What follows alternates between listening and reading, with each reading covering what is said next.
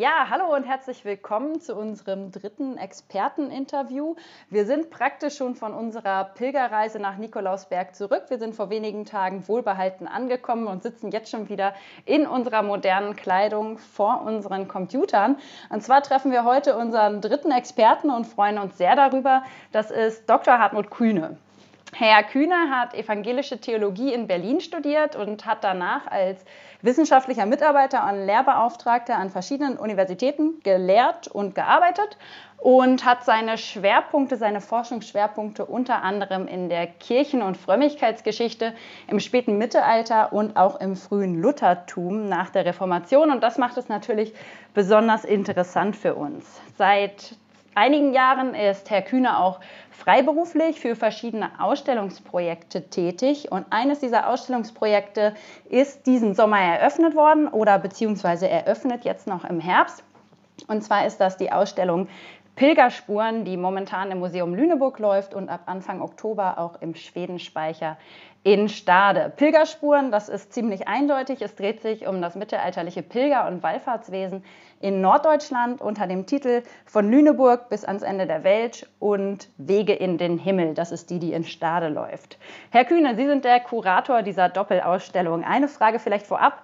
Wie kamen Sie eigentlich auf dieses Thema? Warum gerade Wallfahrt? Ja, das ist eine längere Vorgeschichte. Eigentlich beschäftigt mich diese, dieses Thema jetzt seit gut 20 Jahren.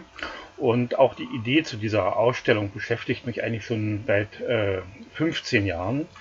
Der Hintergrund war, ich habe mich in meiner Dissertation mit ähm, Reliquienkult im, äh, beschäftigt im Spätmittelalter und mir ist erst da klar geworden, wie wenig wir eigentlich von den Verhältnissen eine Ahnung haben, die vor der Reformation das religiöse Leben hier bestimmt haben. Also mir ist es klar geworden äh, in dieser Arbeit an der, an der Beschäftigung mit Wittenberg, der großen Reliquiensammlung und auch Ausstellung, dem großen Reliquienfest in Wittenberg, über das eigentlich fast gar nichts bekannt war bis dahin oder doch nur sehr, sehr diffuses und dennoch ist das etwas so ein, ein allgemeiner Topos ähm, in der Reformationsgeschichte, dass man natürlich immer irgendwie diesen merkwürdigen Kurfürsten mit seiner Reliquiensammlung im Kopf hatte. Und mich hat eben beschäftigt, wie, war, wie waren die Verhältnisse eigentlich ähm, äh, vor Luthers Auftreten, äh, bevor die Reformation eben das religiöse Leben grundlegend verändert hat. Ja, und da ist natürlich äh, Wallfahrt ein, ein gewichtiges Thema, weil Wallfahrten gerade im Ausgang des Mittelalters für das religiöse Leben eigentlich aller Menschen in Europa eine große Rolle spielten. Und insofern äh, gab es dann die Idee, da so eine Art Wallfahrtsinventar anzulegen für die protestantisch gewordenen Gebiete in Nord- und Mitteldeutschland, also den überwiegenden Teil dieser Territorien. Ja, und das ist eine Idee, die ich sozusagen auf ganz verschiedenen Strecken immer wieder verfolgt habe. Und nun hat sich die Gelegenheit geboten, ausgehend von einem großen Pilgerzeichenfund, der im Stader Hafen vor sieben, acht Jahren gemacht wurde, das einmal grundlegend anzupacken und eben auch in Form einer Doppelausstellung. Denn es handelt sich ja eigentlich um zwei Ausstellungen, die an zwei Orten gezeigt werden, aber eben aufeinander bezogen sind, dieses Thema einmal grundlegend anzupacken. Und ähm, einmal ganz kurz vielleicht vorweg, was ist überhaupt eine Wallfahrt? Äh, warum pilgern Menschen und ist eine Wallfahrt eigentlich das gleiche wie eine Pilgerfahrt? Also das ist ein, die, die Frage der Terminologie. Ähm, ist eine Frage, die gerade in der deutschen Volkskunde, die äh, traditionell in der Wallfahrtsforschung führend gewesen ist, also gerade in den 60er, 70er, 80er Jahren, da sehr ausführlich diskutiert wurde, also gerade zwischen den, den bayerischen äh, Kollegen, etwa Dünninger, Brückner und so weiter. Da also hunderte Seiten Papier verfasst worden. Eigentlich habe ich aber das Gefühl, dass da nicht so furchtbar viel rausgekommen ist. Der Hintergrund ist einfach der, man kann sagen, aus religiösen Gründen äh, hat es im Christentum schon Reisende im zweiten, dritten Jahrhundert gegeben. Insofern ist das Herumreisen aus religiösen Gründen also nichts, was irgendwie ganz neu ist. Was sich aber im lateinischen Mittelalter verändert hat, ist, dass im 11. Jahrhundert diese Reisenden zu bestimmten heiligen Orten oder zu bestimmten äh, ja, äh, heiligen Gräbern unter den kirchlichen Schutz gestellt wurden. Das erfolgte also im 11. Jahrhundert durch verschiedene kirchliche Entscheidungen, auch durch die Gottesfriedensbewegung, dass klar war, wer auf dem Weg nach Rom war, wer auf dem Weg nach Santiago war, aber auch nach Jerusalem, stand unter kirchlichem Schutz, war also sozusagen gehörte einem eigenen Stand an äh, der rechtlich auch definiert war. Das bedeutete etwa, dass jemand, der sich auf eine solche Reise begab, die jetzt als Pilgerreise qualifiziert wurde, juristisch Schutz genoss. Wer unterwegs ähm, angegriffen wurde, wer unterwegs gar getötet wurde, stand auch unter dem Kirchenrecht und wurde also dieses, diese Verbrechen wurden mit äh, kirchenrechtlichen Mitteln verfolgt. Aber der Pilger hatte zum Beispiel auch das äh, Privileg, dass Gerichtsverfahren, die anhängig waren, so lange sistiert, also ausgesetzt blieben, wie er halt unterwegs war. Das kam manchmal auch ganz äh, passend, wenn man sozusagen in einer gerichtlichen Schwierigkeit war, dann ging man erstmal auf Pilgerreise und da konnte man sehen, wenn man zurückkam, ob sich die Sache nicht doch ganz günstig äh, wendete. Also kurz und gut, der Stand der Pilger war seit, äh, seit dem 11. Jahrhundert ein rechtlich geschütztes Prädikat und dadurch nahmen natürlich zunehmend immer mehr Reisende diese, diesen, diesen Status gerne in Anspruch, weil das halt Vorteile bot und andere und Kirchen auch außerhalb dieser drei genannten versuchten sozusagen für ihre Besucher diesen, diesen äh, Status zu erlangen. Und insofern ist das sozusagen ein, Rechts, ein Rechtsbegriff eigentlich im Kern. Etwas ganz anderes ist es eben, dass dann in den Volkssprachen dieses religiöse Herumreisen ganz verschiedene Namen hatte. Da wurde eben Gewalt oder man ging auf Bedefahrt, also Bittfahrt, äh, oder man ging Kirchfahrten. Also es ist ein ganz großes Spektrum von Begriffen, die man im Spätmittelalter beobachten kann. Und all das ist dann aber in der Reformation unter gewissermaßen unter das Verdikt der gottlosen Wallfahrt gestellt worden. Also Wallfahrt ist in der Reformation neu definiert worden, sozusagen als ein eigentlich gottloses Tun, dem man also werkgerecht ist, indem man seine eigenen ähm, Werke sozusagen mit, mit, den eigenen Werken äh, Gottes Gnade verdienen will. Und insofern ist in einer lutherischen Perspektive Wallfahrt dann etwas geworden, was sozusagen all dieses religiöse Herumreisen eigentlich könnte man fast sagen, alles, alles religiöse Tun außerhalb des Hauses und der Kirche unter das Verdikt von äh, einem pejorativ gemeinten Wallfahrt stellte.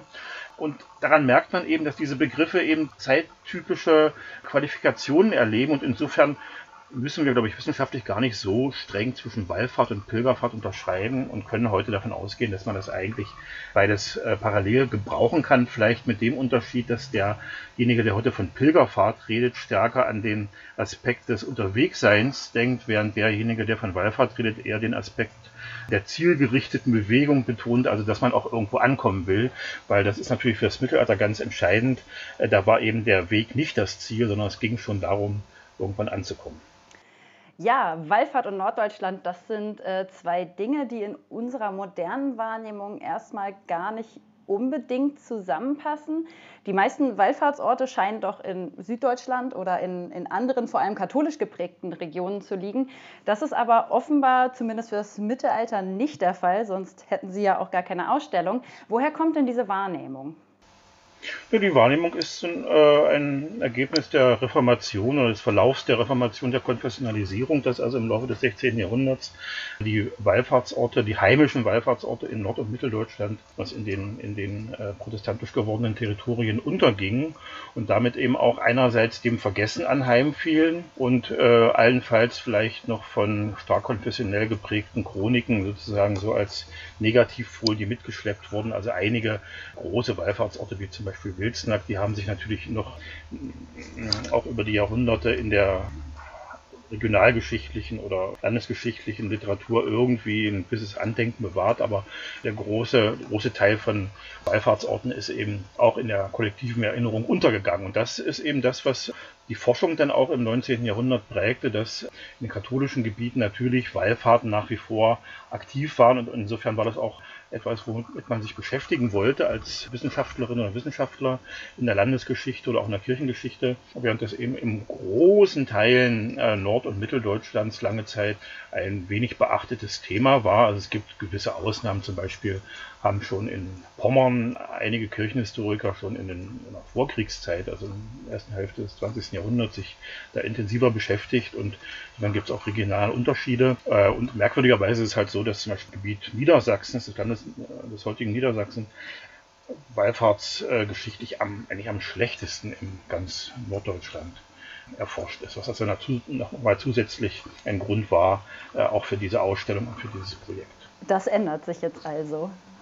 Ja, das hoffe ich sehr, dass wir da einen, einen gewissen äh, Schritt gemacht haben, um also auch die Öffentlichkeit aufmerksam zu machen, dass es da auch etwas zu entdecken gibt und auch noch vieles über diese Ausstellung genau hinaus entdeckt werden kann.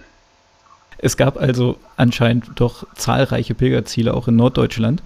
Ähm, und die gerieten einfach wegen der Reformation in Vergessenheit. Aber ähm, wie kann man sie wieder ausfindig machen?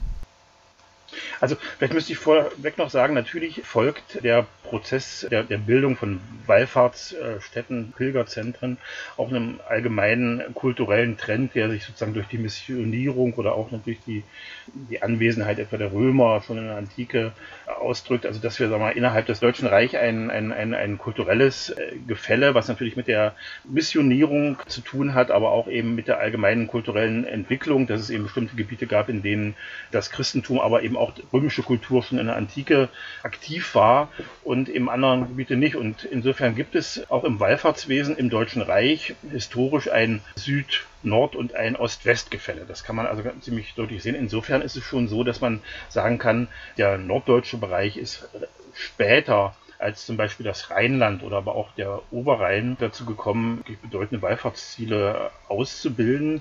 Das aber mal äh, vorneweg ist es dann aber im, im Spätmittelalter, also sagen wir mal ab 1350, wo wir beobachten können, dass im ganzen Reich vielleicht aber auch in ganz Europa Wallfahrtskirchen neu entstehen und also zu einer gewissen Regionalisierung des Wallfahrtswesens beitragen.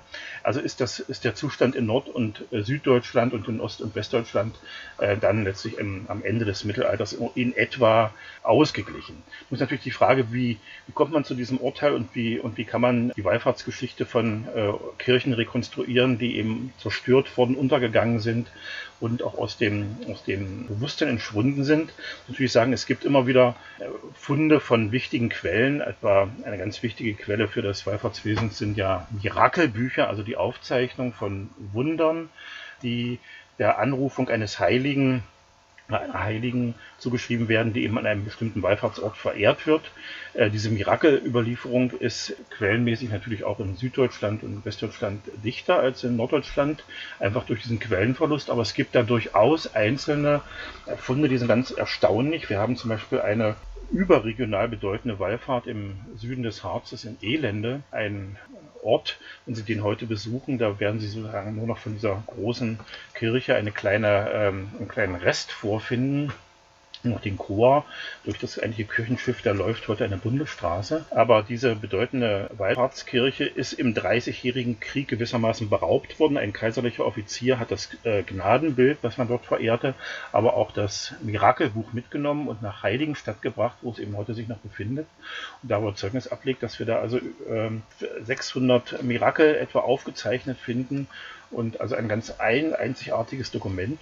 Und ähnliche äh, Funde können, kann man eben da und dort auch noch in Archiven machen. Und eine andere Überlieferungsform, äh, die für mich eben auch sehr interessant ist und mich schon lange beschäftigt, sind die Pilgerzeichen, weil die als archäologische Funde natürlich unabhängig von der ja, von dem Willen, diese Dinge zu überliefern, einfach als Bodenfunde auftauchen und uns damit in Zeugnis geben über die Frequenz und auch über die Beliebtheit bestimmter Orte. Und das macht nun eben gerade den Fund von Stade aus dem Hansehafen so bedeutend, dass wir da für deutsche Verhältnisse eine relativ große Zahl von etwa 200 Pilgerzeichen haben und die auch eben sozusagen uns darüber informieren, äh, in welchem Maße welche Pilgerziele, welche Pilgerlandschaften dann von Stade aus oder von Norddeutschland allgemeiner aus besucht worden sind.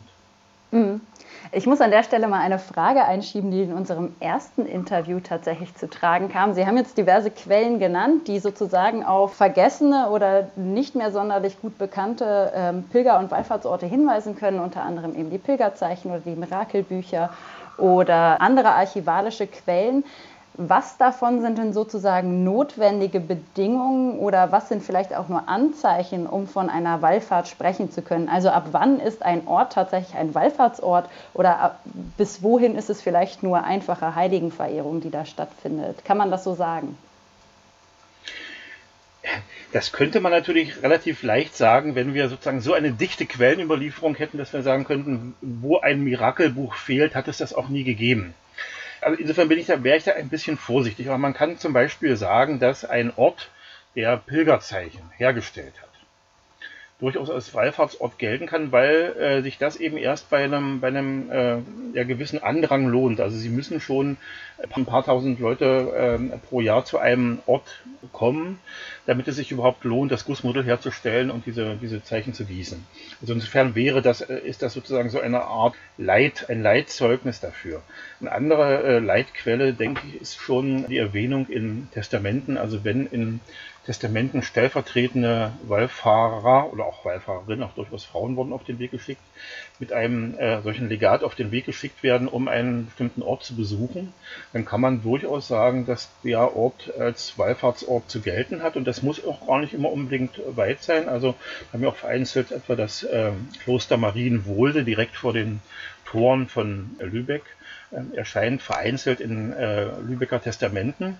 Das ist gar nicht so weit weg, das kann man in einer Tagesreise machen, aber dennoch kann man davon ausgehen, dass wenn es dort eben in dieser Weise genannt wird, äh, dass man dann auch von einem Wallfahrtsort reden kann. Und da gibt es natürlich noch gewisse andere Faktoren. Also da, wo Rechnungsbücher überliefert sind, kann man natürlich auch ein bisschen schauen, wie hoch sind denn die Opfer ähm, gehabt. Wir haben äh, um 1500 zum Teil also ganz erstaunliche Summen, die also dann auch in mehrere tausend Gulden Einnahmen pro Jahr gehen. Also wenn man etwa nach, äh, nach Altötting schaut, wo wir Zahlen haben, oder auch nach Grimmental.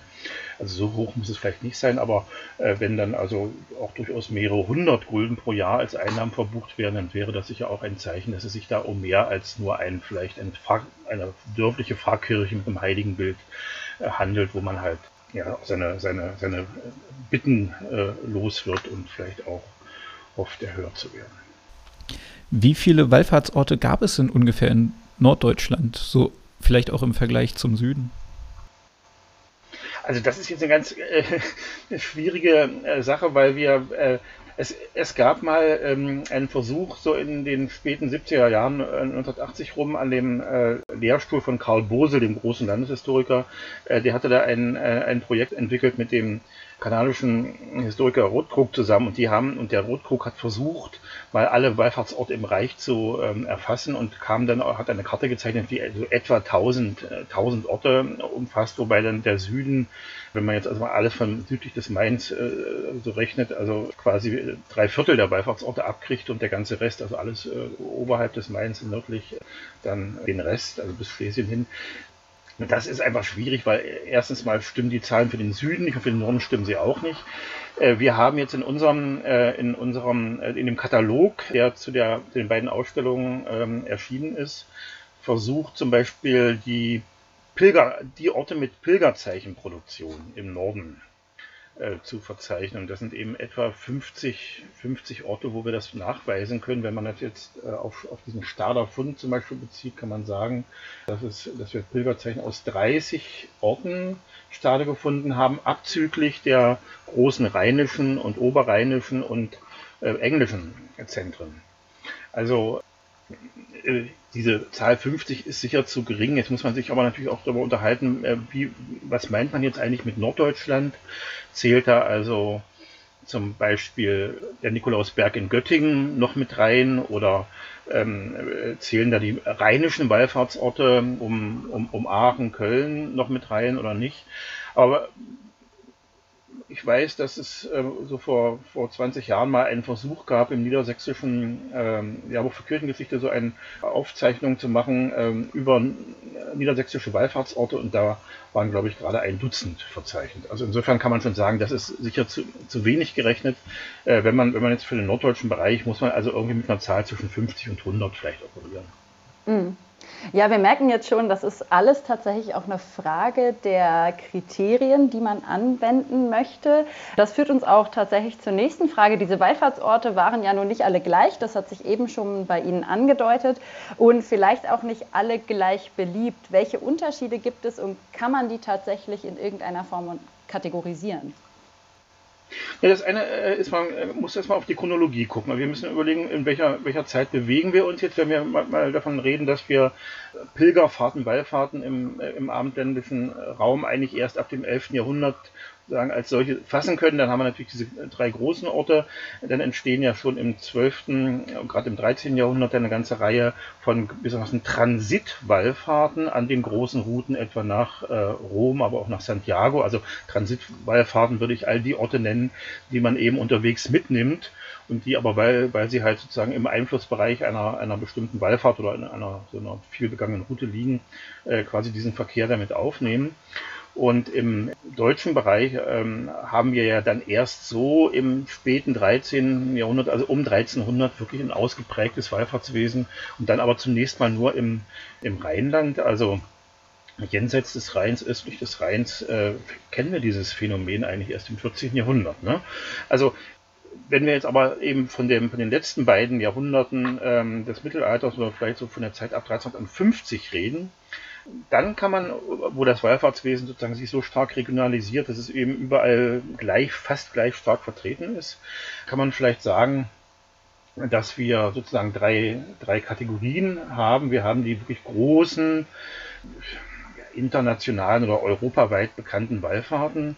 Das gilt natürlich für die äh, in, Deutschland, für die für, für Aachen, für Köln, den Heiligen Drei Königen, aber auch mit der Heiligen Ursula. Das gilt äh, im, im Süden dann für Einsiedeln, aber für den Norden kann man da eigentlich nur einen wirklichen Ort nennen, das ist nämlich ähm, Wilsnack, der ja, europaweit bekannt ist und also auch aus dem, dem, Raum des Baltikums, aber auch aus Ungarn und so weiter ähm, besucht wurde.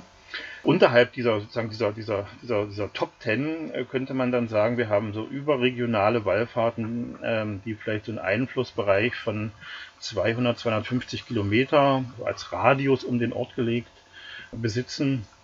Und dann haben wir so diese Regionalwallfahrten, die dann irgendwo so zwischen 50 und 80 Kilometern sozusagen einen Einflussbereich haben, wo man sagen kann, ja, da, da, ist man dann halt vielleicht zwei, drei Tage hin unterwegs und auch wieder ähm, zurück. Also das mal sozusagen so als ganz grobes Raster, dass, dass man, dass man diese, diese Überregionen, also diese, diese ganz großen internationalen, dann diese regionalen und dann dazwischen sozusagen so diese überregionalen Wahlfahrten verorten kann. Äh, das wäre ein Modell. Es gibt natürlich sozusagen nach, nach, unten hin ist es eben immer, wie gesagt, schwierig, es genau zu fassen. Es gibt so eine ganz ähm, neckische, neckische Quelle, kennt man eigentlich nur aus der Visitationsakten. Wir haben also im thüringischen Zehmaß, ein ganz kleiner Ort, der nicht mehr eine eigene Pfarrkirche besaß, ähm, und äh, die haben dort, also so um 1500 und äh, 1520, haben die in ihre Bade, in, die hatten eine dörfliche Badestube, also eine Sauna gewissermaßen, da haben die in diese, diese Badestube einen, einen, einen, einen Holzschnitt von der Heiligen Anna angeklebt und äh, irgendwer hat dann also sich da äh, hat dann auch vor diesem Bild um das gebeten und dann wurden da Bitten erfüllt und also es entstand gewissermaßen, diese Badestube wurde zu einem Wallfahrtsort kleinster, kleinsten Ausmaßes. Und der Pfarrer hat dann also auch offensichtlich in dem, also der, der zuständige Pfarrer hat dann also in diesem, dieser Badestube, ohne dass da ein geweihter Altar existierte, aus Messen gelesen und als die Reformation kam, ist es dann alles untergegangen und ist wieder zurückgebaut worden. Und wir wissen davon nur, weil sich dann der Pfarrer bei den Visitatoren beschwert hat, dass eben sein Vorgänger früher von den Leuten aus dem Dorf halt ein regelmäßiges, äh, regelmäßige Gaben erhielt und er das nicht mehr bekommt. Also ohne das wüssten wir das gar nicht, dass es sowas eben auch gab. Aber das ist sozusagen, das rangiert natürlich sozusagen am, am, am alleruntersten Rand dieser, dieser Skalierung. Ja, wenn man keine Kirche hat, muss man sich natürlich mit einer Badstube zu helfen wissen. Ne? Das sind also die, die kleinen besonderen Zufallsfunde der, der historischen Forschung. Ja, aber das ist zum Beispiel eben auch ein wichtige, äh, wichtige äh, Motiv für die Entstehung von Wallfahrten, dass man sich ja klar machen muss, es gibt eben eine ganze Reihe von Dörfern, die keine eigenen Pfarrkirchen haben am Ende des Mittelalters und so eine, eine, eine Wallfahrtskirche zu besitzen, ist natürlich auch eine Chance, sich sozusagen die geistliche Versorgung in den Ort zu holen. Und es gibt eine ganze Reihe Beispiele, die mir einfallen, wo man also also quasi durch die Initiierung einer Wallfahrt in einer Kapelle es letztlich geschafft hat, sich mit einer eigenen Pfarrkirche zu versorgen. Ja, das ist äh, sozusagen auch, äh, man muss ja nicht nur auf die Wallfahrer gucken, die da sozusagen kommen, sondern auch auf die Leute, die vor Ort agieren. Und gerade für diese spätmittelalterlichen Wallfahrten ist es eben schon interessant, dass daran in viel höherem Maße als früher auch Laien beteiligt sind, die also auf diese Weise sozusagen einerseits die Bedürfnisse ihrer Frömmigkeit zum Ausdruck bringen, aber auch ganz handfeste Bedürfnisse wie eben etwa die veramtliche Versorgung. Jetzt haben wir gerade über die Kategorien gesprochen. Wie ordnet sich denn eigentlich Nikolausberg bei Göttingen als unser eigenes Wallfahrtsziel sozusagen der letzten Tage darin ein?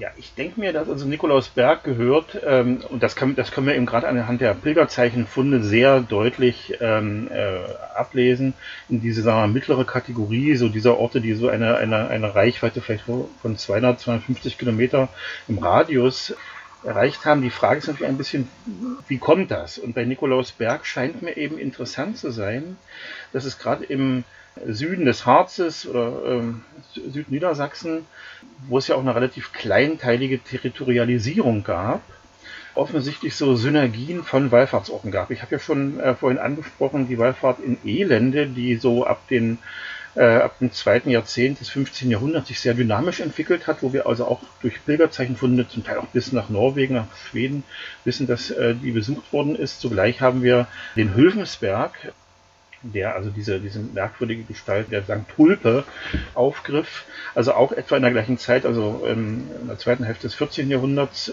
aktiv wurde.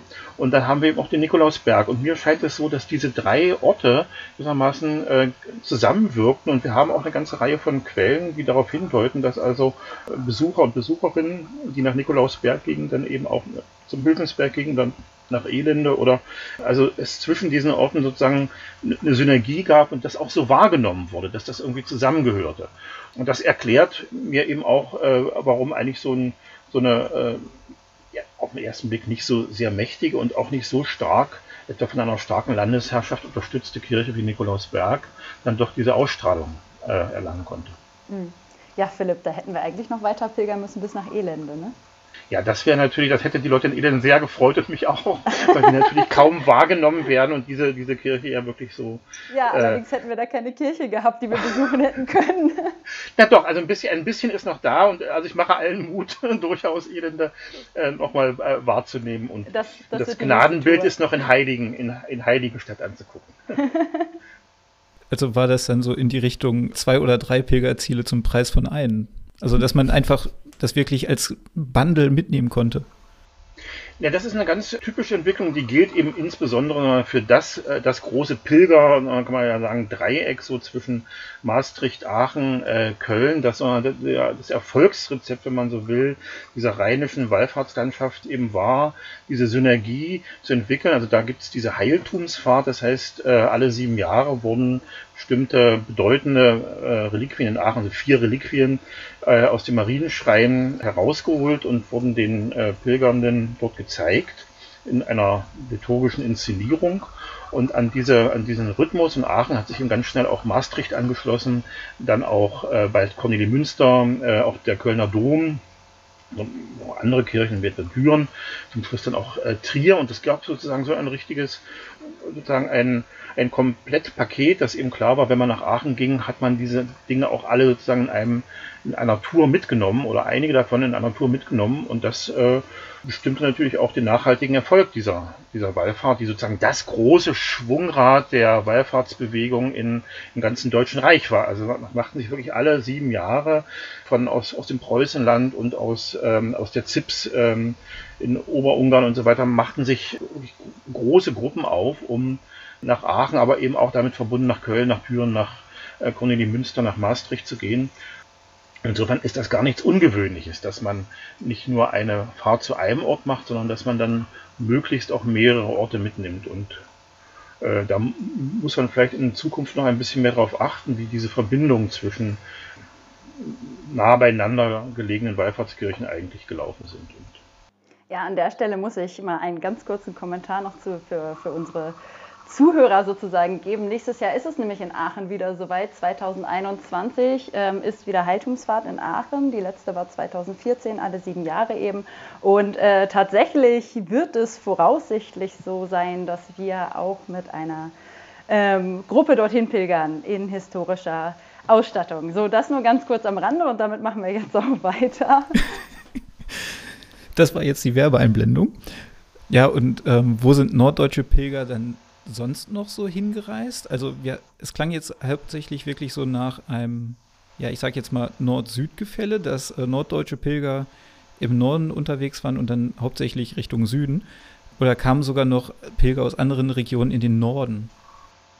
Also ähm, grundsätzlich ist es natürlich so, dass äh, Menschen aus Norddeutschland die drei großen Pilgerziele äh, des Mittelalters natürlich aufgesucht haben. Also das heißt, sie sind nach, nach Santiago gegangen oder man müsste eigentlich fast sagen gefahren, denn nach dem, was wir jetzt auch im Rahmen des Projektes wahrgenommen haben, ist es natürlich auffällig, dass so ab äh, dem späten 14. Jahrhundert zumindest der Schiffstransport nach Santiago äh, wahrscheinlich die die erste Wahl gewesen ist, wenn man sich das leisten konnte, dass man also mit dem Schiff über die Biscaya bis nach La Coruña fuhr und dann noch zwei Tage zu laufen hatte.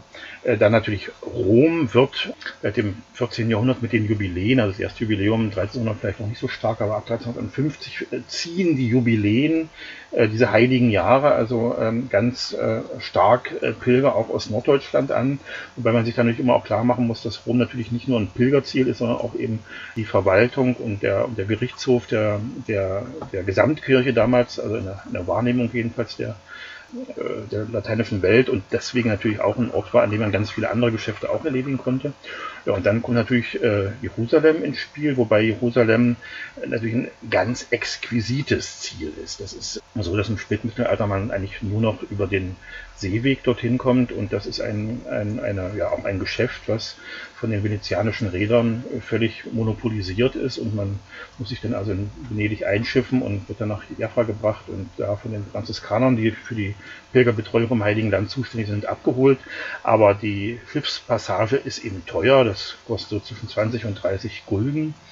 Ähm, allein die, die Überfahrt, das heißt also etwa das Jahreseinkommen eines, eines äh, gehobenen Handwerkers. Also das ist eine ganz kleine Gruppe vielleicht von jährlich 100, 150, vielleicht auch mal 300 äh, Personen, die aus, äh, aus dem lateinischen Europa ähm, das machen können. Also das wären diese großen Orte, die natürlich auch vom, vom Norden aus besucht wurden und wie gesagt dann äh, die, die anderen Anziehungspunkte bilden dann eben äh, das Rheinland und auch der Oberrhein, also auch gerade Einsiedeln, wird offensichtlich so ab, ab 1400 auch, auch stärker von, von den äh, Menschen äh, im Hanseraum wahrgenommen äh, und auch sozusagen als Dependance dazu äh, die Theobaldus-Kirche in Tann. Da, auch da ist ein Mirakelbuch erhalten und wir haben also ganz erstaunlich großen Anteil von Leuten aus Norddeutschland, die sich dort nach Tann begeben, um also irgendwelche irgendwie Hilfe zu erlangen oder sich dahin begeben, weil sie Hilfe erlangt haben. Und das ist das eine. Das sind sozusagen die, diese großen Ziele, die, die von Norddeutschland aus angesteuert wurden. Und umgekehrt ist es eben dann doch eher die Ausnahme, dass sich Menschen aus dem Westen oder Süden des Reiches mal in den Norden aufmachen. Und insofern ist äh, die Wallfahrt nach Wilsnack da die große Ausnahme. Also Wilsnack hat es eben geschafft, entgegen diesem kulturellen Trend, sagen, sich als Wallfahrtsziel zu etablieren und wird vielleicht nicht im gleichen Maße, aber eben äh, wie aus Norddeutschland, aber auch eben aus dem Süden äh, aufgesucht. Also wir haben jetzt in der Ausstellung in Stadeln, wird ein ganz schönes Zeugnis zu sehen sein, ähm, Konrad äh, von Weinsberg, gewissermaßen der Finanzminister verschiedener deutscher, äh, deutsch-römischer Kaiser im, im frühen 15. Jahrhundert, ist gleich mindestens dreimal in Wilsnack gewesen und von ihm haben wir auch in einem seiner Rechnungsbücher, also ein ganz rechenhafter Mann, der auch als Unternehmer tätig war, äh, in einem seiner Rechnungsbücher haben wir also ein ganz inniges Gedicht gefunden, in dem, äh, dass er bei dem Besuch in Wilsnack, bei seinem letzten Besuch in Wilsnack, wahrscheinlich niedergeschrieben hat, der Mann hatte allerdings die Hilfe auch nötig, denn er stand eben kurz vor dem Bankrott, der dann auch später äh, leider eingetreten ist. Ähm, also, also Wilsnack, Wilsnack ist eine Ausnahme in gewisser Hinsicht später dann auch nochmal Sternberg, äh, wo also eine anti, anti-jüdische Hostien-Frevelanklage für äh, auch reichsweit Aufsehen sorgt und auch dieses Sternberg wird also kurz vor Reformation nochmal sagen auch ein, ein reichsweit bekannter Ort, aber das sind wirklich Ausnahmen. Also norddeutsche Pilgerziele werden eben in der Regel eben vor allem von Norddeutschen besucht oder von denjenigen, die selbst aus dem Norden kommt, also aus dem skandinavischen Bereich oder aus dem baltischen Bereich dann äh, weiter in den äh, Süden ziehen oder im Westen ziehen. Ja, was auch gerade schon mal angeklungen ist und darauf würde ich ganz gerne nochmal eingehen, ist so die Frage der Frequenzen und der Häufigkeit von Pilgerfahrten. Wer ist denn überhaupt gepilgert und wie oft und wohin? Kann man sich das so vorstellen, wie wenn man heute meinetwegen in den Urlaub fährt? Jeder macht das einmal im Jahr und wer es sich leisten kann, fährt in die Karibik und wer nicht so viel Geld hat, vielleicht nur an die Nordsee?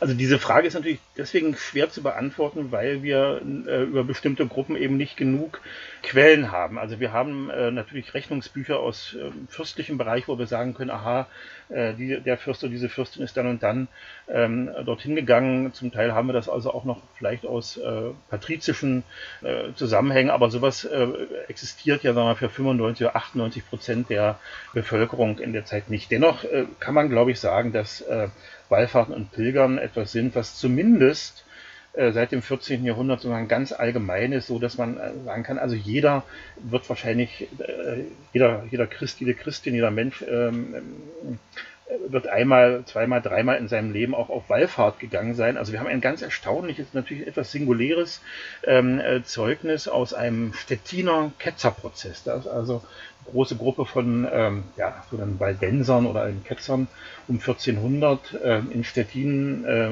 verhaftet und befragt worden und darunter war eben auch eine Frau, eine Webersfrau aus der Neumarkt, aus dem kleinen Städtchen Murin, also Neumark in der brandenburgischen Neumark, heute Polen. Die war so Ende, Mitte 40 ähm, und die hat also äh, gesagt, dass sie in ihrem Leben bereits einmal in Rom war, dreimal in Aachen und zweimal in Wilsnack.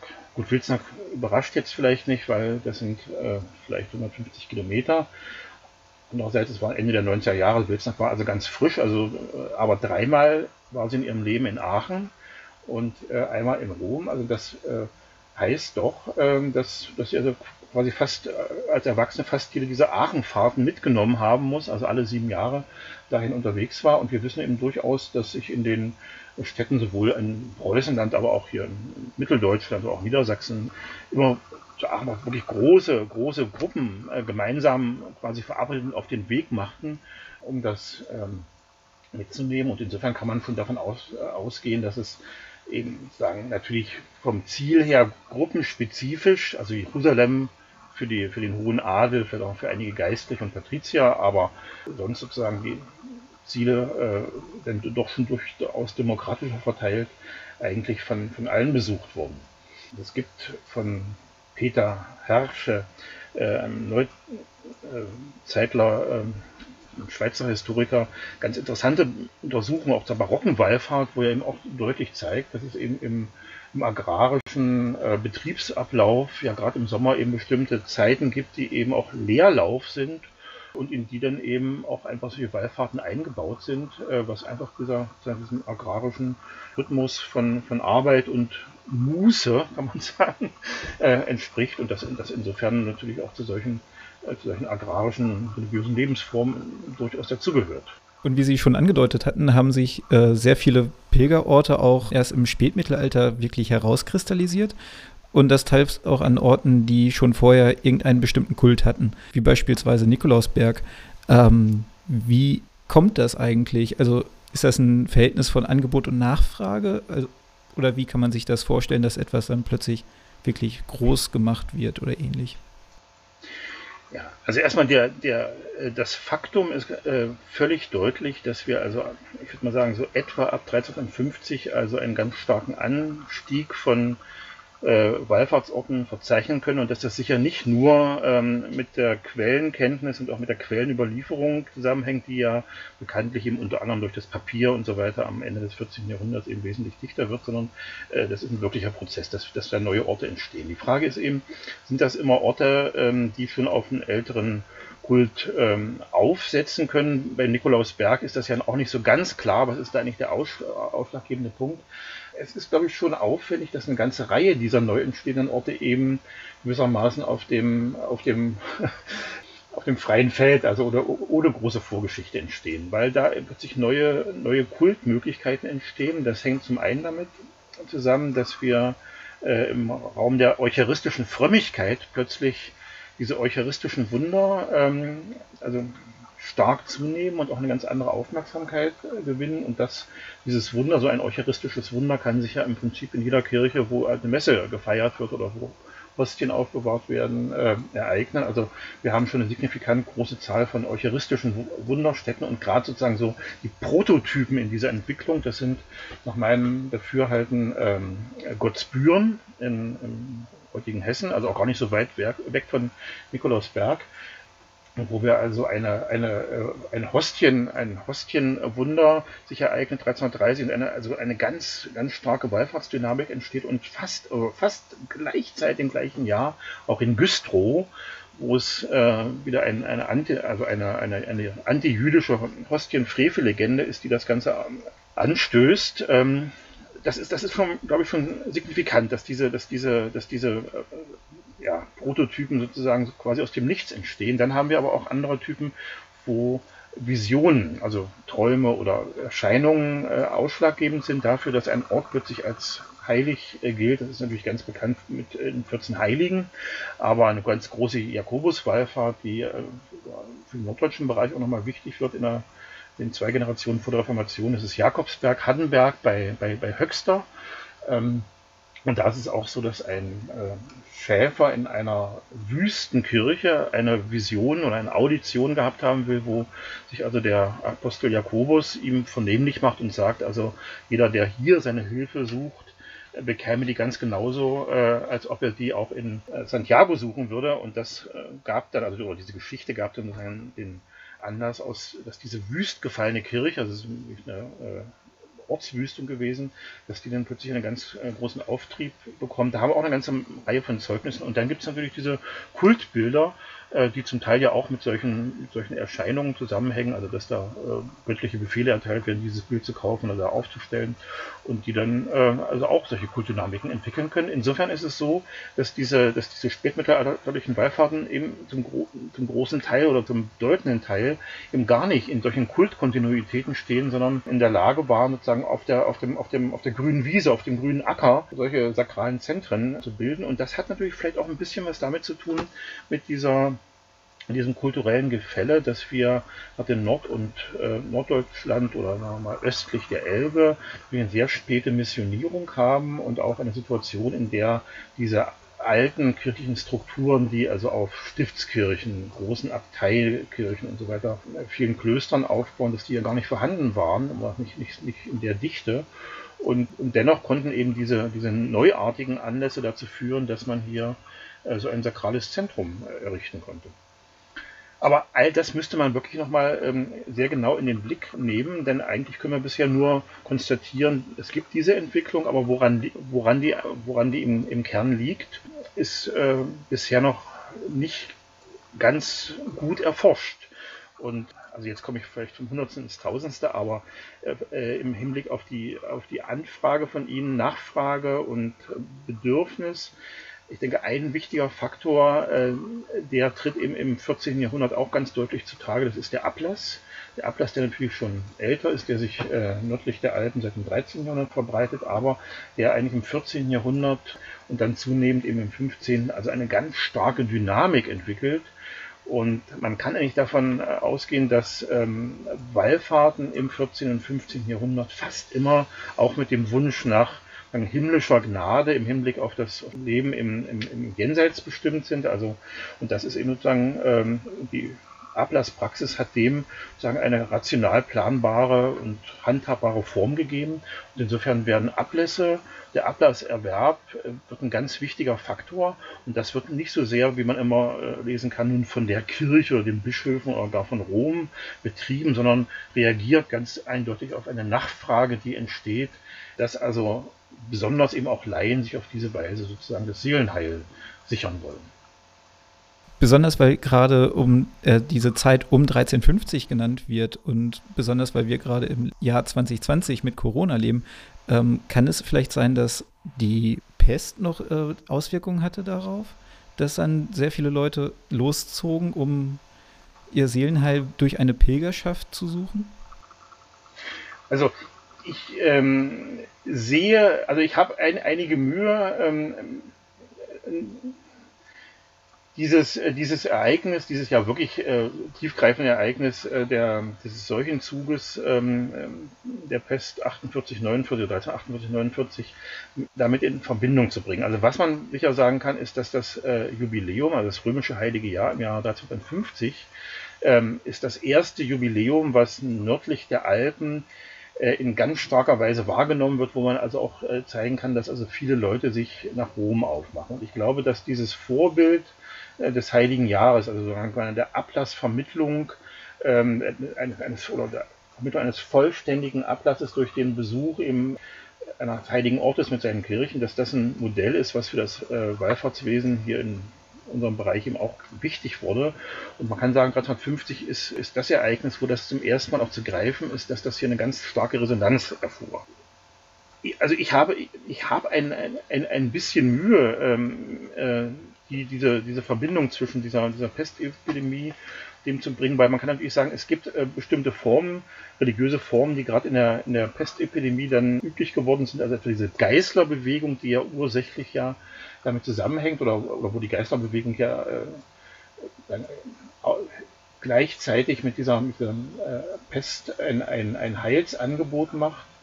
Aber ich kann eigentlich nicht sehen, dass ich, dass ich da direkte Verbindungen zwischen Pest und dem, der Zunahme der, der Wallfahrtskirchen, der Wallfahrten überhaupt äh, finden lassen. Aber vielleicht müssen wir das nochmal sehr ausführlich diskutieren und noch ein paar andere Faktoren äh, aufs äh, auf den Tisch legen, aber das ist, glaube ich, jetzt in dem Rahmen vielleicht ein bisschen verfrüht. Das fehlt jetzt an der Stelle vielleicht nämlich auch ein bisschen weit. Ich würde den Kreis jetzt nämlich ganz gerne schließen und nochmal zu der Ausstellung zurückkommen, äh, mit der wir am Anfang angefangen haben. Die Ausstellung im Museum Lüneburg ist ja bereits seit Juli eröffnet. Die in Stade folgt jetzt Anfang Oktober.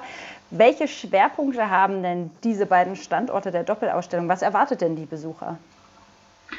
Ja, die Überlegung äh, bei dieser Doppelausstellung war, dass wir zwei ganz verschiedene oder nicht, aber mit zusammenhängende Aspekte des Wallfahrtswesens darstellen. In Stade soll es ausgehen von dem Pilgerzeichenfund, der dort gemacht wurde. Darum gehen die Wallfahrtslandschaften äh, Norddeutschlands ähm, vorzustellen, wobei Norddeutschland jetzt aber auch sehr weit äh, gefasst ist. Das heißt also, wir quasi von Aachen bis nach nach Wilsnack äh, reicht das und umfasst also auch noch so Raum des äh, Südniedersachsen. Während wir in Lüneburg die drei großen Wallfahrten Santiago, Jerusalem und Rom behandeln wollten, aber eben nicht als Wallfahrten an sich, sondern äh, im Hinblick auf Zeugnisse aus dem norddeutschen Raum, wobei wir da und dort auch noch ein bisschen nach Mitteldeutschland gerutscht sind und also auch interessante Objekte äh, aus diesem Bereich dann mit dazugenommen haben und sich das anbot. Ähm, das heißt also, wer sich jetzt nach Lüneburg begibt, wird eine Ausstellung vorfinden, äh, die ihm am Anfang ein bisschen was über die Praxis äh, des Pilgerns sozusagen als, als Alltagspraxis und die Rahmenbedingungen, die rechtlichen Rahmenbedingungen und so weiter äh, vermittelt und dann einige Zeugnisse vorstellt über von Reisenden, Frauen und Männern, äh, die nach Santiago gegangen sind, ähm, die nach Jerusalem gereist sind und auch natürlich Rom, wobei Rom nochmal einen eigenen sozusagen Schwerpunkt hat, auch im nicht nur im, im wallfahrtsmäßigen Besuch, sondern eben natürlich auch im Geschäftsgang der Kurie, dass da Rechtsgeschäfte geklärt wurden, dass da Verwaltungsvorgänge geklärt wurden. Und was mir auch wichtig war, dass man eben, dass wir in beiden Fällen nicht ganz bei der Reformation aufhören, sondern es gibt eben auch im protestantischen äh, Norddeutschland, auch nach der Reformation, zumindest in Ansätzen noch ähm, Pilgertradition oder Weiterführung von Pilgertradition. Das gilt zum Beispiel für die Jerusalem-Wallfahrt, denn wir haben so ab der Mitte des, des 16. Jahrhunderts wieder zunehmend auch äh, Reisende aus protestantischen Gebieten, die sich gemeinsam mit Katholiken äh, wieder einschiffen ließen und die heiligen Stätten besuchten. Äh, nicht mehr die Reichsfürsten, aber durch, durchaus noch eine ganze Reihe von äh, Bürgern. Und das, da gibt es auch durchaus unterschiedlichste Zeugnisse, angefangen also von großen Epitaphien, auf denen diese Reise dann nochmal thematisiert wird, bis hin zu Pilgertätowierungen, die man sich äh, im Heiligen Land stechen ließ oder auch kleinen Architekturmodellen. Und darüber hinaus, das kommt allerdings in der Ausstellung, äh, in beiden Ausstellungen, jetzt klingt das nur ganz leicht an, gab es dann im äh, 17. Jahrhundert auch eine protestantische, quasi eigene äh, Form von Wallfahrten, nämlich der Besuch von bestimmten Heilquellen, die als, äh, deren Wasser als wunderwirkend äh, galt, wobei das aber auch in ganz strenger Relation zum, zum Glauben und zum lutherischen Bekenntnis gesetzt wurde. Aber das ist dann nochmal ein Thema, auch das können wir nochmal wann anders fortsetzen. Ja, verfolgt die Doppelausstellung denn auch ein langfristiges Ziel? Also gibt es beispielsweise Pläne, um die historische Wallfahrtslandschaft Norddeutschland auch weiterhin bekannter zu machen oder vielleicht sogar als Ausflugsziele wieder ins Leben zu rufen? Ich spreche aus Erfahrung, Nikolausberg ähm, lohnt sich durchaus als Ausflugsziel. Ähm, also die Ausstellung ist ja aus meiner ähm, biografischen Sicht äh, ist ja schon mal sozusagen ein Etappenziel, quasi nach 20 Jahren äh, ähm, eine weitere Etappe in der Forschung und auch vielleicht auch Popularisierung dieser, äh, dieses Wissens um ehemalige Wallfahrten. Äh, aber es ist richtig, also wir hatten schon bei der Beantragung, bei der Konzeption dieses, dieses Projektes im, im Blick, dass wir ein Projekt aus drei drei Phasen entwickeln, und zwar eine Forschungsphase in dieser Ausstellungsphase und es soll auch oder sollte auch eine äh, Phase geben, in der ähm, im Hinblick auf den Tourismus die Ergebnisse publiziert werden, also auch Orte auf diese Weise nochmal in, ins Bewusstsein der Öffentlichkeit gebracht werden. Das Ganze ist äh, durch die ja, augenblickliche Situation natürlich etwas ins Rutschen gekommen. Ich äh, bin auch nicht ganz genau informiert, wie weit die beiden Museumsleitungen das jetzt weiter betreiben, habe aber gehört, dass das durchaus noch im Blick ist, also dass diese dritte Phase, die jetzt aufgrund der aktu aktuellen äh, Corona-Situation sich also nicht realisieren ließ, also noch im Blick ist. Und da soll es wohl noch weitergehen, auch im Hinblick zum Beispiel auf eine Webseite, in der man dann also solche Ziele in Norddeutschland vorgestellt bekommt oder aber auch Hinweise erhält auf Inventar, was aus solchen verlorenen Orten vielleicht noch woanders ist. Also gerade diese Verknüpfung von Orten mit ihrem eventuell noch erhaltenen, aber jetzt nicht mehr am Ort befindlichen Inventar, aber auch Quellen oder auch Pilgerzeichenfunden. Äh, das äh, war, das beschreibt so ein bisschen das, was in diesem in der dritten Projektphase des Tourismusprojektes passieren sollte und hoffentlich auch noch soll. Ja, toll. Wir sind gespannt. Es gibt also noch einiges zu sehen und zu erleben. Und auch jetzt gibt es einiges zu sehen in den beiden Ausstellungen in Lüneburg und Stade. Ich muss zugeben, ich habe beide noch nicht gesehen. Philipp war zumindest bei der Eröffnung in Lüneburg, aber ich kenne den Katalog. Und das ist vielversprechend. Wir legen euch auch die beiden Ausstellungen gerne ans Herz. Und weitere Infos zu den Ausstellungsdaten packen wir euch natürlich in die Beschreibung vom Video und auch auf unseren Blog. Und an dieser Stelle bedanken wir uns ganz, ganz herzlich bei Herrn Dr. Hartmut Kühne für das Interview und für die ganz interessanten Einblicke. Dankeschön. Vielen Dank. Ja, vielen Dank, dass ich mit dabei sein durfte und ein bisschen erzählen durfte. Bis zum nächsten Mal. Bis zum nächsten Mal. Tschüss.